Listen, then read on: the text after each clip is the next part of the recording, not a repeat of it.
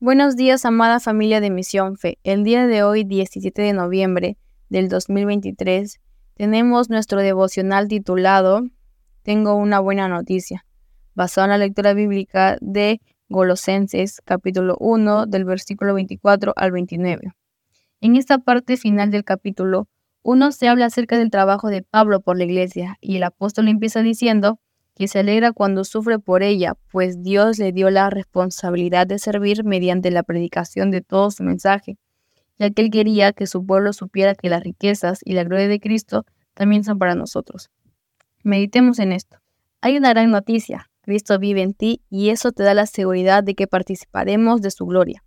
Esta noticia es tan buena que no podemos guardarla solo para nosotros. Por lo tanto, Hablemos a otros de Cristo y enseñemos con sabiduría, tal como nos instruye la Biblia en esta parte, para poder presentarlos a Dios perfectos en su relación con Cristo. Por esta razón y esta causa, el apóstol trabajó con mucho empeño, apoyado siempre del poder del Señor, pasando por situaciones realmente complicadas y difíciles que para Pablo valían totalmente la pena porque se gozaba y alegraba cuando sufría por el bien del cuerpo de Cristo.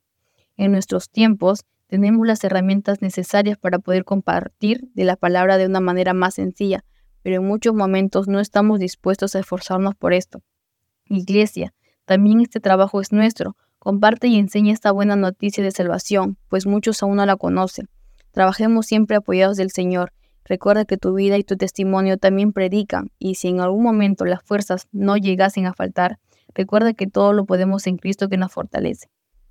Y el versículo clave lo podemos encontrar en Colosenses capítulo 1 y versículo 29. Es por eso que trabajo y lucho con tanto empeño, apoyado en el gran poder de Cristo que actúa dentro de mí. Y recuerda, amada familia, que este devocional en audio no reemplaza nuestra lectura bíblica diaria. Bendiciones.